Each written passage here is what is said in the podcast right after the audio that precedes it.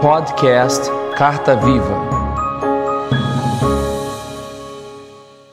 Olá, bem-vindo ao podcast Carta Viva. Eu sou o pastor Alan Cajueiro e declaro sobre sua vida a graça e a paz do Senhor Jesus. Este é o primeiro episódio da série Os Quatro Terrenos. Esta série é uma reflexão sobre a parábola do semeador, conforme está descrita no Evangelho de Marcos, no capítulo 4. Jesus, ao tratar de quatro situações em que a semente tem destinos diferentes após ser semeada, quer nos chamar a atenção para o que muda em cada situação, o terreno. Este episódio tem um título A Beira do Caminho, como está escrito no Evangelho de Marcos, capítulo 4, versículos 3, 4, 15 e 16. Ouçam: o semeador saiu a semear. Enquanto lançava a semente, parte dela caiu à beira do caminho, e as aves vieram e a comeram.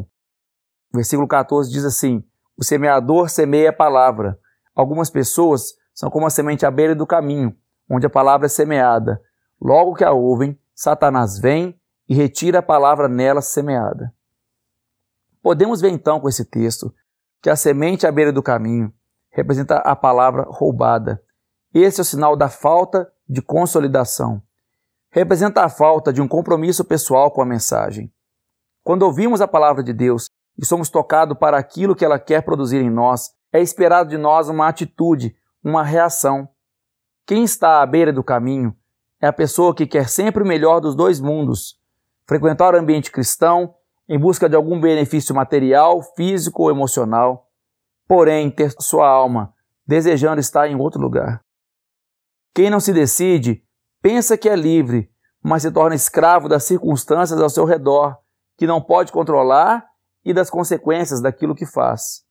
Quem está à beira do caminho não é só aquele que não é cristão, mas aquele que não toma um posicionamento de atitudes de acordo com suas próprias palavras.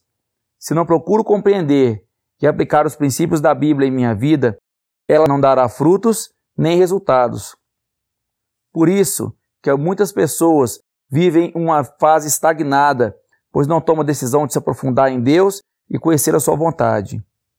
Há também aquelas que caem por causa dos bloqueios da vida, isso que está sendo falado não se aplica a mim. Tenho às vezes uma autoimagem arrogante e uma visão limitada. São armadilhas que a nossa mente gera, como autodefesa contra aquilo que é novo e diferente, que a palavra de Deus proporciona em nós.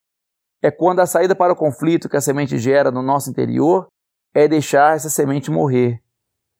Muito embora o nosso foco deve ser na relação entre nós e Deus e na luta da transformação da nossa natureza, que ama o pecado, na natureza de Deus por meio do Espírito Santo, não podemos desprezar que temos um inimigo que não tem poder sobre os filhos de Deus, mas está sempre atento a oportunidades de ferir o coração de Deus ao prejudicar as circunstâncias que nos afetam.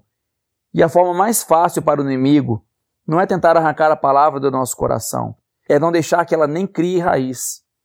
Não há um compromisso feito que possa ser quebrado, então cria-se uma falsa sensação de que aquele incômodo transformador que a palavra começou a criar não passava só de um incômodo. Estar à beira do caminho não significa somente não ser membro assíduo de uma igreja. É quando você resolve ler a Bíblia e orar em casa e acontece uma discussão ou algum fato desagradável que te faz desanimar e desistir de prosseguir naquilo. É quando você aceita o convite daquele seu amigo cristão, participa de um culto, ouve a palavra de Deus, você chora, é tocado no seu espírito, mas depois volta para casa, para as mesmas amizades e costumes, e não deixa essa palavra produzir em você o que Deus tem desejo.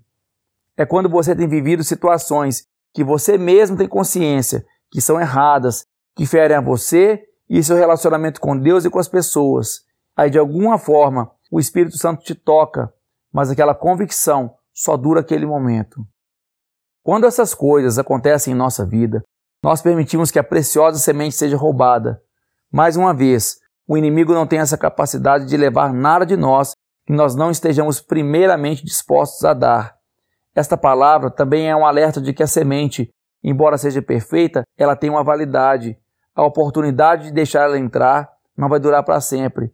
Que possamos aproveitar toda a oportunidade de reter e tomar posse de cada palavra que recebemos, para que possamos crescer de glória em glória. Que Deus abençoe sua vida com esta palavra.